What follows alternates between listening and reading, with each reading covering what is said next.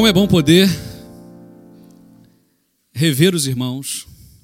Alguns a gente, na semana passada, já matou a saudade, outros agora, mas sempre é muito bom podermos perceber que Deus tem nos dado oportunidades, novas oportunidades.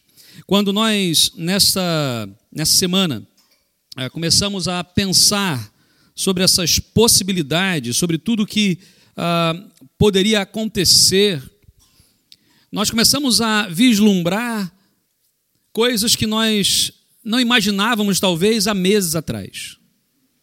Entretanto, aqui nós estamos, pela graça de Deus, ainda num, num momento como, é óbvio, não é como gostaríamos, como já foi dito, mas já é muito bom podermos, pelo menos nos cotovelos, e agora os irmãos ah, não podem mais dizer assim, não, aquela igreja, os irmãos se relacionam às cotoveladas, aos chutes.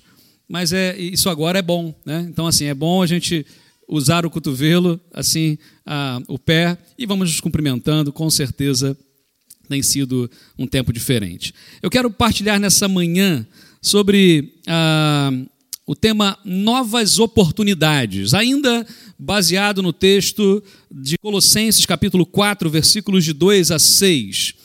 Baseado na nossa lição da escola bíblica também, dando fruto local. Então abre aí, abre a sua Bíblia, por gentileza, Colossenses capítulo 4, versículos de 2 a 6. E também em casa, ah, mesmo não estando aqui presencial, estamos conectados pelo Espírito Santo de Deus. Então, abra aí a sua Bíblia, ceda a sua Bíblia também, se for este o caso, mas que estejamos todos juntos agora ah, a louvar ao Senhor e a ouvir também da Sua palavra. Quero também, ainda nesse momento de introdução, né, agradecer a Deus eu não sei aqui em Portugal qual é o dia, não sei nem se tem o dia, mas hoje no Brasil comemora-se o dia do pastor, né, o segundo domingo de junho. E normalmente é um dia onde a gente agradece a Deus pelo ministério e honra também. Então, eu quero desde já parabenizar ao pastor Antônio, parabenizar ao pastor Timóteo, que Deus os abençoe poderosamente e que os irmãos sempre lembrem-se de orar por nossas vidas. Então, sustentem-nos em oração em todo o tempo, porque somente a graça de Deus e com certeza ah, nesses tempos onde as decisões têm que ser tomadas, onde algumas posturas têm que ser assumidas, isso ah, com certeza só mesmo dependendo da, da graça de Deus, ah, da misericórdia do Senhor, para realmente acertarmos ah, nessas decisões. Então vamos lá, Colossenses capítulo 4, versículos de 2 a 6. Diz assim a palavra de Deus. Vou ler na versão Almeida Revista e atualizada.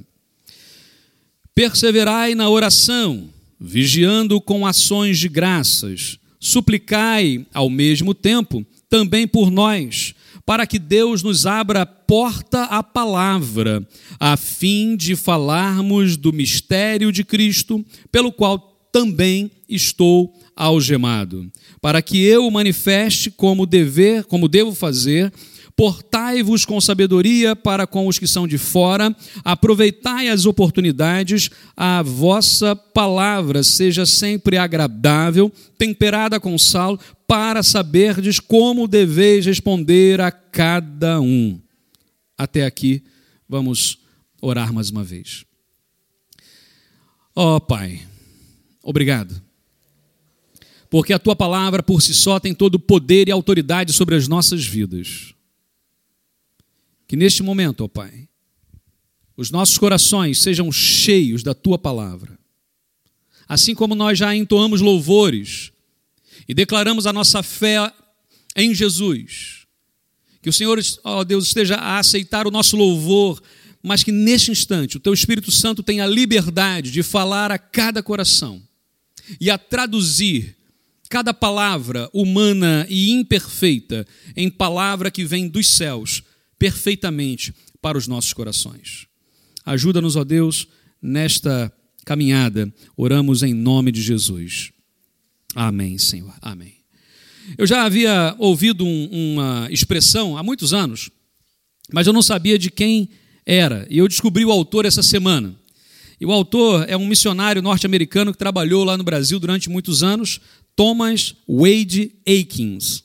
Acredito que seja essa a pronúncia. Ele dizia o seguinte: e ele escreveu: A coisa mais importante a fazer aliás, perdão, vou voltar. A coisa principal é fazer da coisa principal a coisa principal. Ok?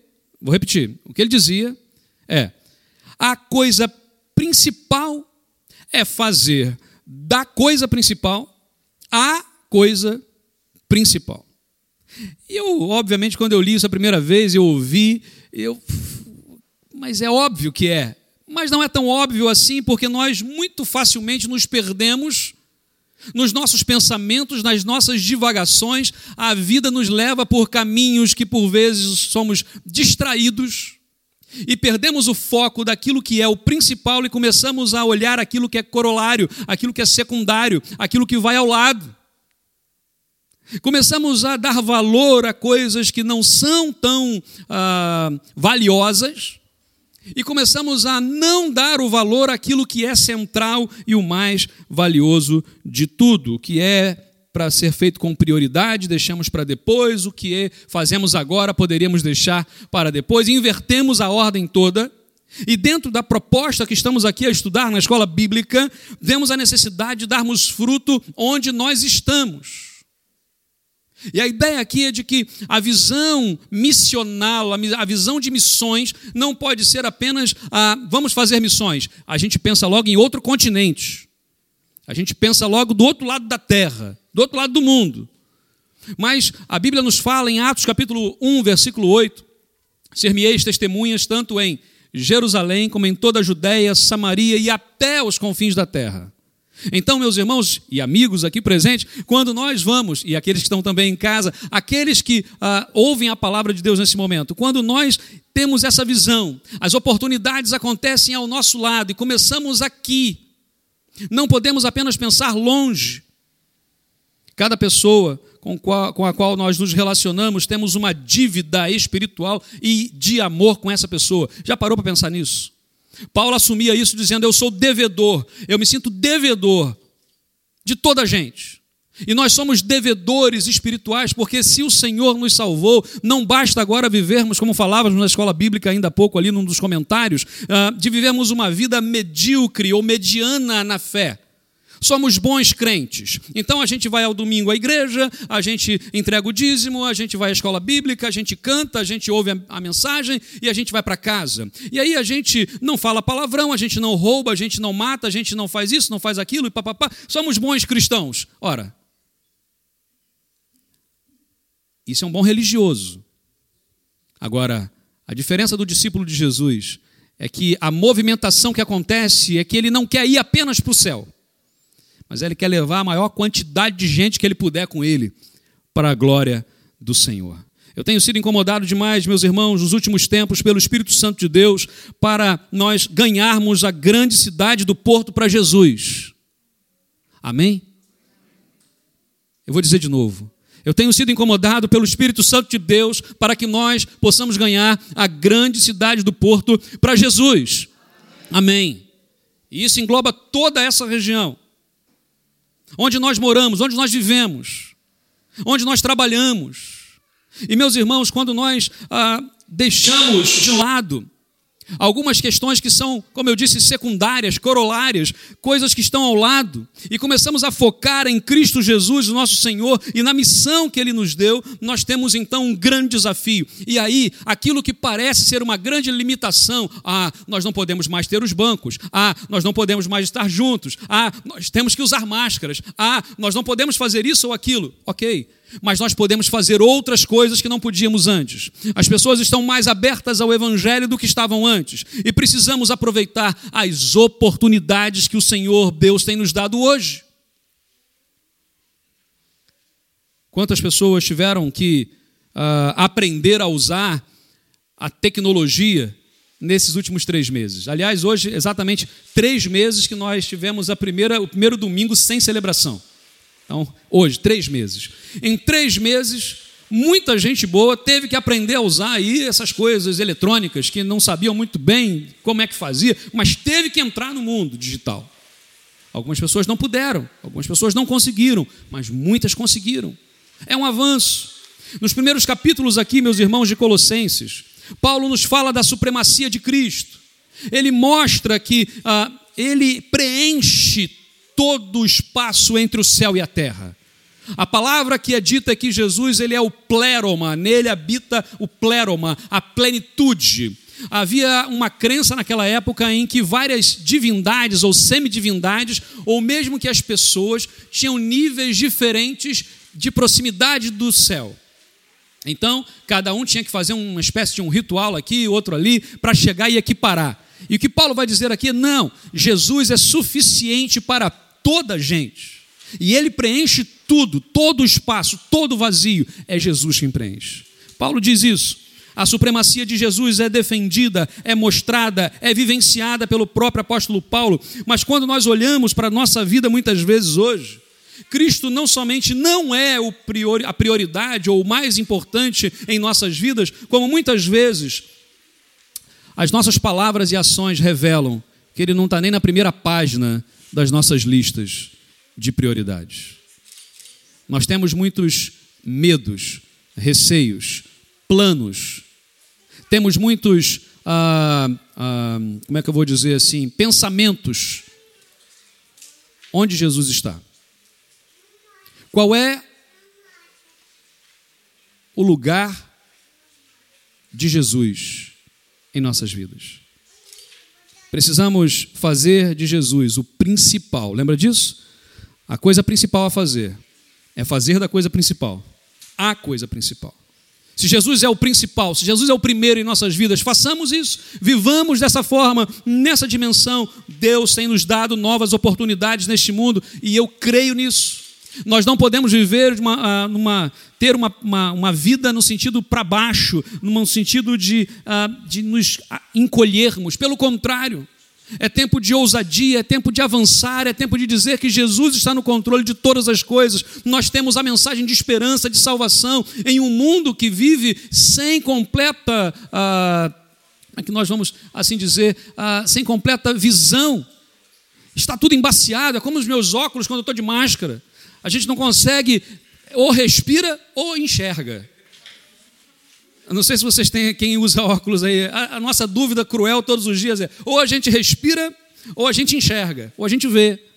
Porque se respirar, embacia. Se tirar a máscara, não pode. Então, como é que é isso? Há muitas pessoas que estão nesse dilema.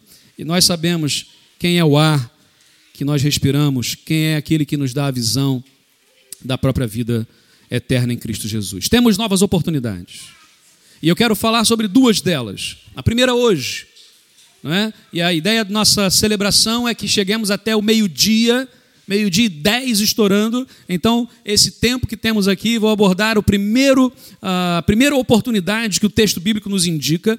E depois, então, na semana que vem, continuaremos neste mesmo tema para falarmos sobre a segunda a oportunidade que esse texto nos traz. A primeira delas diz, versículos de 2 a 4: Temos novas oportunidades quando priorizamos a oração. Temos novas oportunidades quando nós priorizamos a oração. Diz a palavra de Deus: perseverai na oração, vigiando com ações de graças. Suplicai ao mesmo tempo também por nós, para que Deus nos abra porta à palavra, a fim de falarmos do mistério de Cristo, pelo qual também estou algemado para que eu o manifeste como devo fazer. Até aqui. Paulo está preso. Vários estudiosos concordam que essa é uma das cartas escritas aí, escritas da prisão. Paulo está preso, algemado. Provavelmente está ditando aqui palavras que Deus pôs no seu coração para dirigir aquela igreja que ficava em Colossos mesmo com todos os riscos, mesmo com todas as limitações daquela prisão, ele aproveita a oportunidade para pregar. E aqui é interessante porque, mesmo lá, ele faz da sua cadeia um púlpito. E ele prega, e ele ora, e ele canta, e ele alegra-se em Cristo Jesus. As suas dificuldades não podem roubar a sua alegria. Grava isso as dificuldades pelas quais nós passamos não nos podem roubar a nossa alegria no Senhor. A alegria no Senhor é a nossa força, é essa alegria que nos faz viver, que nos faz caminhar. Temos problemas? É óbvio que temos. Há problemas maiores que outros? É claro que sim. Há pessoas que estão passando por essa crise e não sentiram muito, é verdade, mas outros sentiram demais. Mas independentemente disso, nós temos a alegria que vem do Senhor e não somos bobos alegres. Né? Tem aquela coisa que a gente diz assim: Fulano parece um bobo alegre, está rindo de tudo, sempre está rindo. Rindo de quê? Né? Quem ri muito é porque não, não tem nada na cabeça. tal. Pelo, não é esse tipo de bobo alegre. A gente está falando aqui da verdadeira alegria, de sabermos que o Senhor está conosco. O Senhor está conosco todos os dias. Ele convida agora, Paulo convida então a igreja a orar, a manter-se viva no relacionamento com Deus. Ele está preso, a igreja não está. Ele tinha a oportunidade que a igreja não tinha, que era de falar aos presos, aos cativos e falar também aos que o prendiam. A igreja estava lá fora, então poderia falar àqueles que estavam libertos. Aqui nós aprendemos alguns aspectos da oração e da pregação da palavra. Versículo, ah, logo no versículo 2, ele vai dizer: dediquem-se à oração. Olha só, primeira coisa aqui é que a oração deve ser, deve ter dedicação, persistência. A Bíblia diz então: dediquem-se à oração. E o que é isso? O que é dedicar à oração? É ser chato, porque tem gente que acha que de tanto orar, Deus Vai, é igual a gente, né? Quando um filho fala, me dá isso, pai. Não, dá isso, pai. Não, dá isso, pai. Não, dá isso, dá isso, dá isso, dá isso. Ah, tá bom, toma. Tem gente que acha que orar insistentemente, ou uh, com essa persistência, melhor assim dizendo, com dedicação, é isso. A gente vai orar tanto, tanto, tanto, tanto, que Deus vai chegar uma hora que vai dizer assim: ah, tá bom, João, vai, toma. Não é assim que funciona. Não é assim que funciona. Deus é Deus. Ele é perfeito, sabe o que nós precisamos, quando precisamos, antes da gente achar que precisa. É Ele quem nos supre de todas as necessidades. E aqui a ideia é muito mais do que orar muito, ou orar com essa insistência, mas é orar com persistência, com fervor. É a mesma ideia que está lá em 1 Tessalonicenses, capítulo 5, versículo 16, quando vai dizer: orai sem cessar. A ideia é: tem uma vida de oração. Oração nada mais é do que falar com o nosso Deus. Nada mais é, como se fosse pouca coisa. Mas é relacionamento. Com quem eu me relaciono, eu falo, eu converso, eu abro meu coração, eu arrisco dizer coisas. Oração é isso, é abrir o coração, é deixar o Senhor entrar naquilo que é mais sagrado que temos, que é o solo do nosso coração. E aqui a ideia de orar com fervor, é orar com esperança. A outra questão que ele vai dizer aqui, e outro aspecto da oração, é, é orar vigilantemente. Ou seja, na verdade não significa aqui um ato de me pôr como vigia. Eu vou, vou olhar aqui e vou ver quando é que Deus vai fazer. Não é isso. Mas a ideia aqui é muito mais é tomar cuidado para não esquecer de orar. Porque nos, no, nos ruídos que temos no dia a dia, nas agendas que nós temos, a grande verdade é que se nós não reservarmos um horário, se nós não reservarmos um lugar, raramente nós teremos uma oração além daquela do faminto. Vocês sabem da oração do faminto, né? Faça mal, faça bem, em nome de Jesus, amém.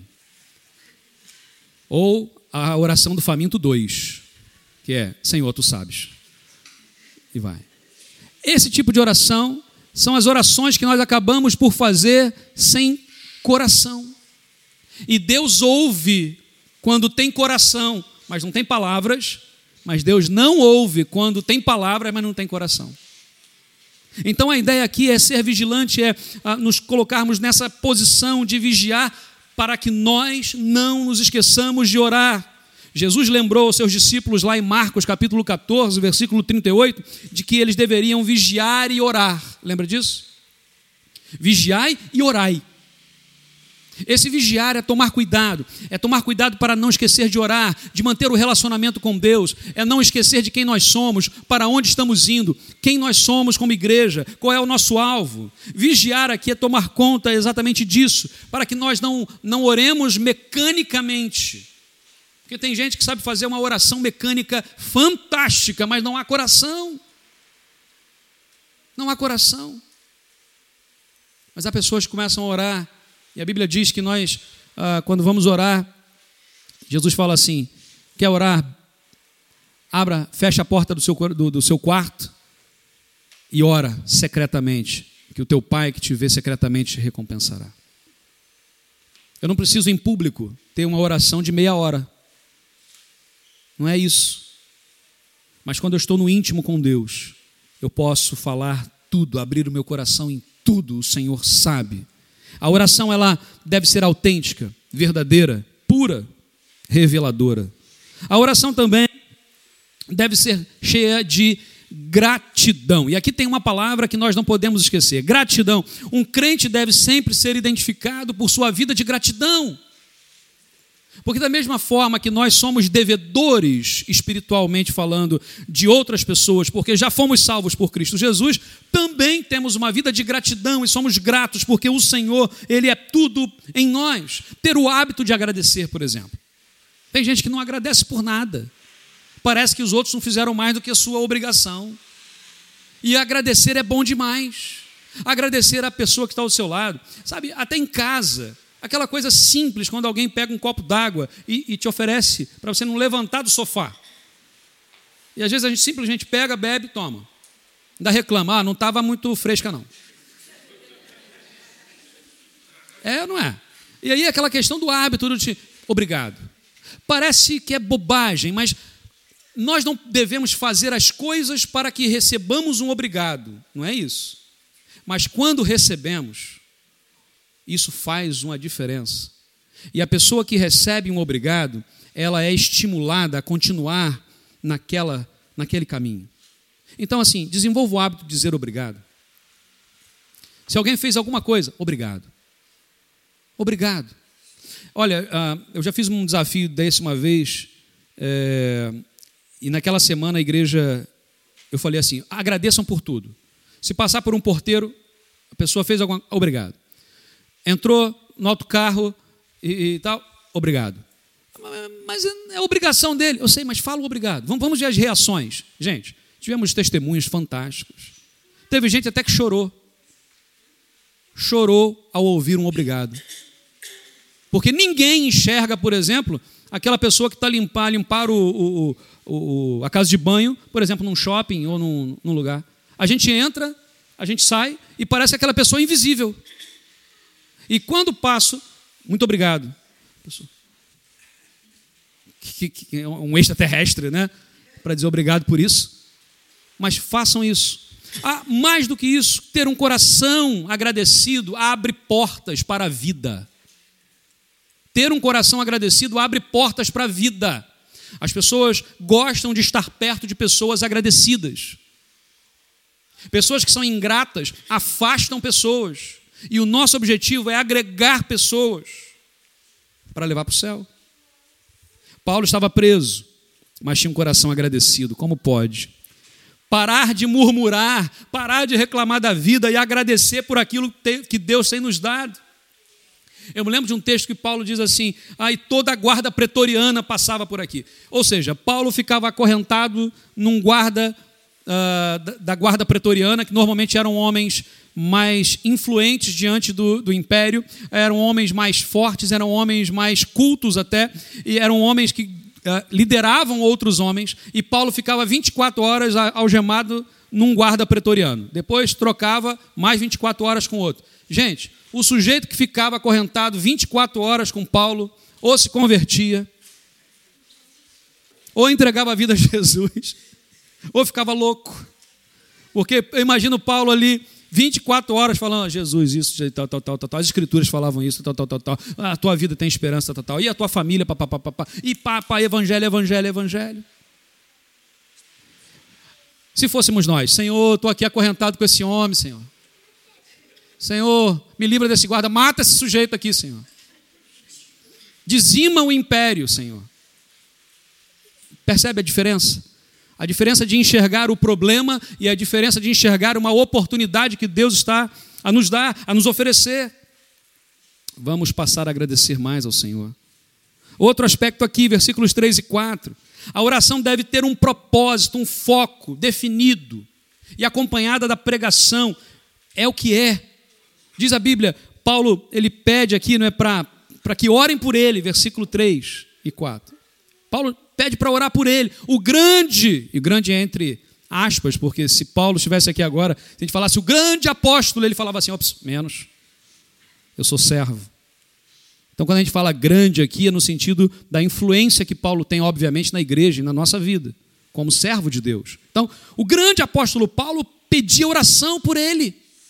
Ele reconhecia que precisava de ajuda, ele reconhecia que precisava das pessoas da igreja.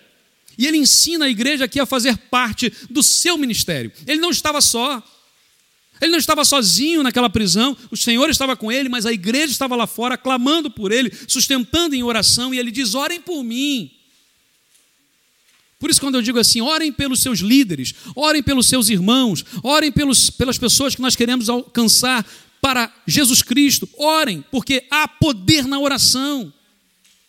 Nós cremos na palavra de Deus, aqui nós precisamos prestar atenção. Paulo está preso, tem algemas nos seus braços, nos seus pés, provavelmente preso a uma parede, sem poder se locomover. Mas ele não pede para que a igreja orasse para que ele fosse liberto. Ele não pede, orem por mim para que Deus me livre dessa prisão. Não, ele não ora. É estranho. Mas ele pede aqui algo fantástico. Ele pede para que Deus abra novas portas para a pregação do Evangelho. Uma das coisas que eu tenho pedido a alguns irmãos que nos sustentam em oração é de que Deus nos dê novas estratégias nesse tempo. Como falar ao coração das pessoas? Como chegar ao coração das pessoas com a mensagem do Evangelho? Se Paulo estava preso, a palavra de Deus não podia ser aprisionada. A palavra de Deus liberta, e liberta de dentro para fora, da prisão ou mesmo lá na vida cotidiana da igreja. Temos que pregar com ousadia. Há uma, uma expressão que eu retirei de um livro, pastor Hernandes Dias Lopes, que diz: quando John Bunyan foi preso em Bedford, na Inglaterra, no século XVII, por pregar ilegalmente em praça pública, as autoridades lhe disseram que o libertariam se ele prometesse deixar de pregar. A sua resposta foi a seguinte: se eu sair da prisão hoje, amanhã mesmo, com a ajuda de Deus, estarei a pregar o evangelho novamente. Consequência, John Bunyan foi morto na prisão, ficou lá até morrer. Na verdade, John Bunyan escreveu um dos maiores clássicos da literatura é, cristã, que é O Peregrino.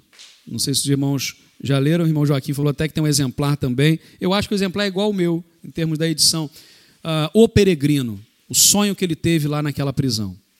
Olha, aqui está a prioridade.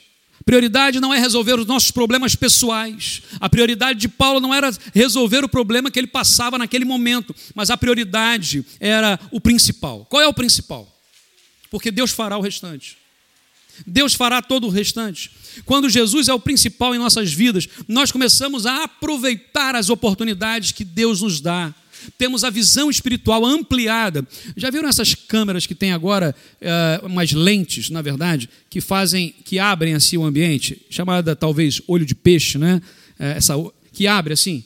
É mais ou menos isso. A gente enxerga aqui, a gente vê aqui, mas quando oramos ao Senhor, estamos junto com o nosso Deus, Ele abre a nossa visão. E nós conseguimos ver coisas que estavam aqui e nós não víamos antes. Nós só conseguimos isso através de uma vida de oração.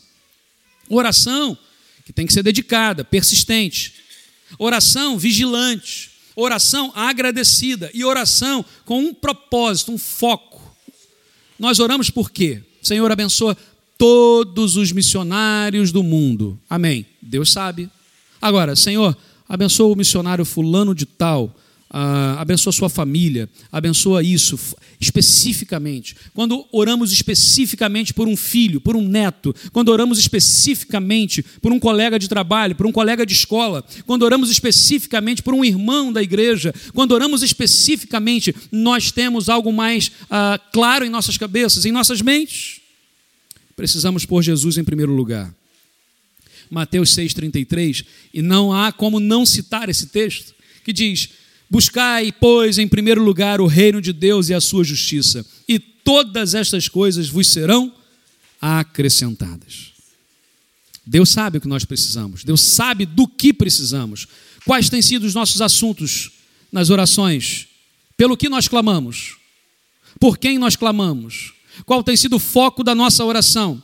Temos vigiado, são perguntas que precisamos sair daqui em nossa mente a fervilhar, para que durante a semana possamos trazer isso à nossa vida prática. Persistimos. E sempre que queremos resolver um problema, oramos ou vamos logo com a nossa força. É hora de deixar Deus agir. É hora de descansar no Senhor. É hora de deixar que o Espírito Santo de Deus faça a sua obra. Meus irmãos, aquilo que eu já falei alguma, algum tempo atrás, Deus não precisa da gente para ganhar esse mundo para Ele, para evangelizar, para. Não precisa. Ele é Deus, ele pode fazer o que ele quiser, quando quiser, com quem ele quiser. Mas quando nós estamos à disposição do Senhor, os abençoados, os privilegiados, somos nós, porque Ele nos deu a missão e podemos assim viver na dependência dEle. É no tempo do Senhor e não no nosso. Aproveitemos as oportunidades para partilhar as verdades do Evangelho. Novas oportunidades. Temos novas oportunidades. E a primeira delas é quando nós priorizamos a oração. A coisa principal é fazer da coisa principal a coisa principal. A oração precisa ser prioridade em nossas vidas. Ao acordarmos, ao estarmos no trabalho, ao irmos dormir, que a oração esteja presente e que ela nos leve à pregação da palavra, porque o Senhor mesmo nos dará as condições.